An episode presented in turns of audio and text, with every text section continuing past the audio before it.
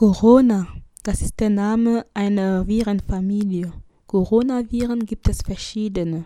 Nur eins davon löst die Krankheit aus, um die es gerade meist geht. Coronaviren sehen unter dem Mikroskop aus wie Kronen. Krone heißt auf Latein Corona, so kam das Virus zu seinem Namen. Covid-19 damit wird heute die Krankheit bezeichnet, die das neu entdeckte Coronavirus auslöst. Der Name ist eine Abkürzung für Coronavirus Disease. Disease ist Englisch und bedeutet Krankheit.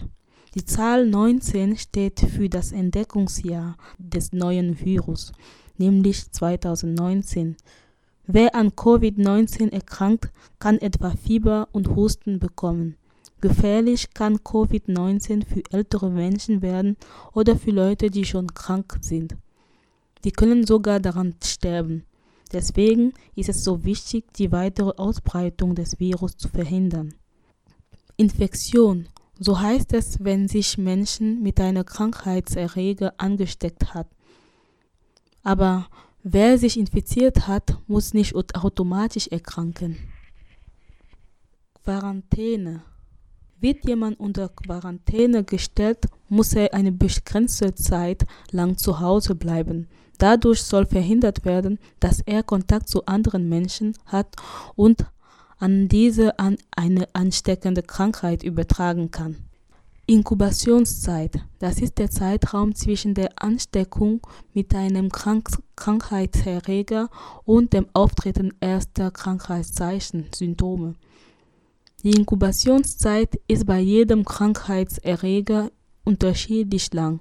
Im Falle von SARS-CoV-2 gehen die Forscher von einer Inkubationszeit bis zu, von bis zu 14 Tagen aus. Wie kann man sich gegen das Coronavirus schützen? Abstand halten. Viren werden oft von einem Menschen zum nächsten Menschen übertragen, zum Beispiel dann, wenn der kranke Mensch niest oder hustet dann können winzige Ströpchen aus Mund oder Nase herumfliegen. Deswegen sollte man versuchen, von solchen Menschen ein bisschen Abstand zu halten. Etwa so, dass man sich mit ausgestreckten Armen nicht berühren konnte. Viele Experten raten im Moment auch von Händeschütteln ab. An Hände haften nämlich viele Keime. Richtig niesen. Wer selbst hustet oder niest, sollte möglichst keine Tröpfchen verteilen. Eine, ein Experte empfahl Reportern, also jemand nicht anniesen, sondern an, am besten in ein wegwerfbares Taschentuch. Das Taschentuch dann sofort entsorgen. Hat man gerade kein Taschentuch da, kann man auch in die Ellenbeugen niesen oder husten. Hände waschen. Nach dem Naseputzen, Niesen oder Husten sollte man sich die Hände reinigen.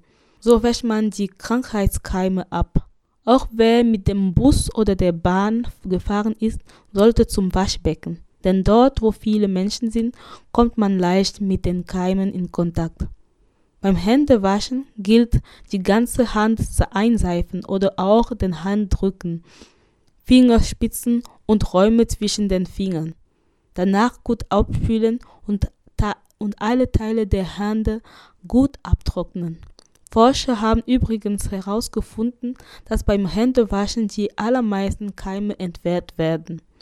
Deshalb meinen viele Experten, dass Händewaschen auch sinnvoller ist, als Desinfektionsmittel zu verwenden. Nicht ins Gesicht fassen.